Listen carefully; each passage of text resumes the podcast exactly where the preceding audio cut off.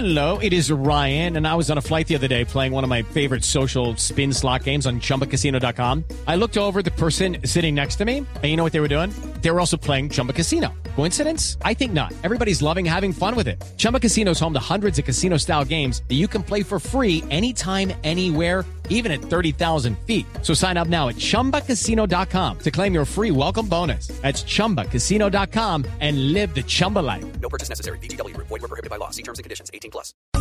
El gobernador de Arauca, Ricardo Alvarado, ha puesto los puntos sobre las CIES en las últimas horas frente a la incursión de un número que varía según la fuente de militares venezolanos. Algunos dicen que eran 60, otros que eran más de 70, que decidieron poner un campamento e izar incluso la bandera venezolana muy cerca de Arauquita, cruzando el río y estando en territorio colombiano sin lugar a dudas, a pesar de lo que han dicho en las últimas horas desde la Cancillería venezolana. Y por eso queremos hablar con él, con el gobernador, para que nos diga cuál es la situación hoy de su departamento y principalmente de esa zona fronteriza. Gobernador Ricardo Alvarado, buenas tardes. Eh, muy buenas tardes, agradeciendo mucho la, este espacio y la verdad, los araucanos estamos eh, preocupados porque finalmente, como lo he venido señalando, esto es una un indicio de algo que lamentablemente está detrás.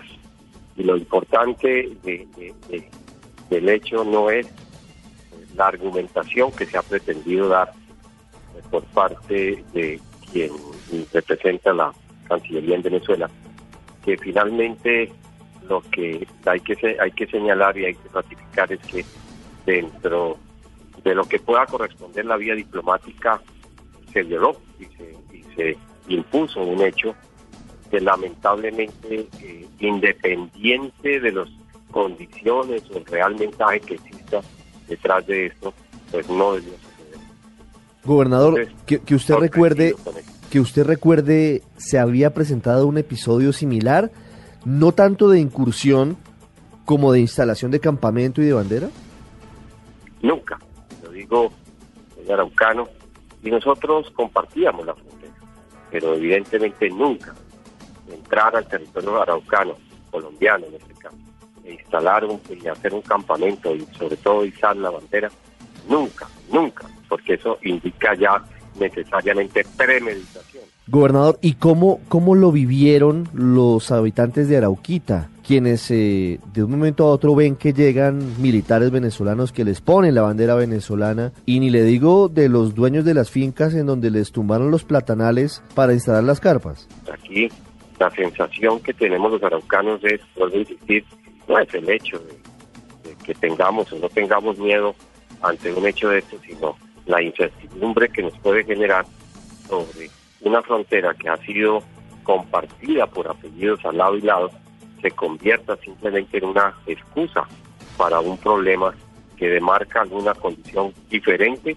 al de, al de o, o un mensaje diferente a, a, a los colombianos. ¿Usted plantearía el cierre de la frontera por el lado colombiano también? No, yo lo que planteo es que si Venezuela tiene cerrada la frontera, Colombia debe tener cerrada la frontera. Si está abierta, está abierta. Si está condicionada, debe estar condicionada de igual manera. Pero tienen que existir reglas claras.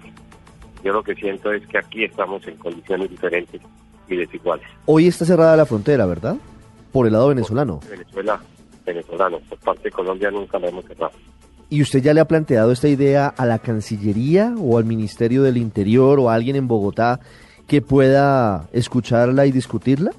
Eh, Colombia ha sido respetuosa del tratado y entendiendo la relación con un país que está marcada por unos lazos de amistad y unas relaciones hace muchos años, usted sabe la vocación civilista y respetuosa y diplomática que marca históricamente las relaciones y, y el manejo de, de, Colombia, el cual comparto eh, eh, siempre, pero lo que he pedido es sentémonos en la mesa y planteemos las dificultades y busquemos soluciones, pero en iguales condiciones.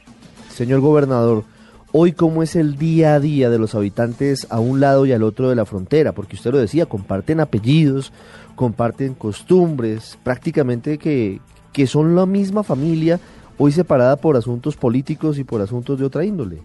Sí, mire, lo, lo que vive al lado y lado son las mismas familias. Mismos primos, los mismos familiares, la misma gente pobre, eh, la misma vocación, los mismos orígenes. Arauca tuvo un proceso de migración de venezolanos que fundaron la misma ciudad.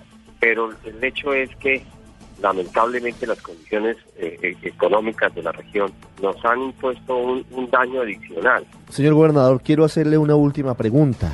La situación en Venezuela es muy difícil, la crisis económica, política, incluso de inseguridad es muy grande.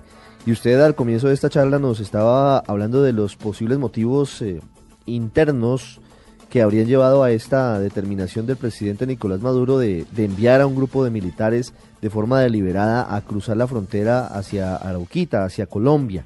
¿Usted teme que eventualmente si llegara a agudizarse aún más la situación difícil en Venezuela, Arauca podría verse afectada por ese éxodo masivo de venezolanos e incluso de colombianos que viven hace mucho tiempo allá y que estarían buscando su regreso? Nosotros hemos vivido durante los últimos años un retorno de unos compatriotas que en condiciones diferentes se fueron buscando horizontes nuevos. Aquí no es de temores, como no insistir, sino de, eh, de clarificar y buscar eh, mecanismos para que esta frontera respeta y quiere lógicamente al venezolano humilde, al venezolano bueno, al venezolano que, que, comparte, vuelvo a insistir, nuestros apellidos, pues no sea el afectado de igual manera ni el colombiano que vivimos en la frontera. Yo insisto que, me, que lo, uno tiene que ver entre líneas cuál es el mensaje que hay y esas posibilidades, como lo dije el día anterior, de pronto estamos viendo el agotero y, no, y, y estamos esperando la tormenta y eso sería muy grave. Desde Arauca Capital, una de las zonas más bellas, con unas llanuras impresionantes, con unos atardeceres y amaneceres maravillosos. En Arauca, el gobernador Ricardo Alvarado, que estaba hablando sobre la situación difícil que hemos vivido esta semana. Gobernador, gracias por estos minutos para los oyentes de Blue Radio en toda Colombia y en el mundo. A ustedes muchas gracias, gracias por acordarse de este pedacito de tierra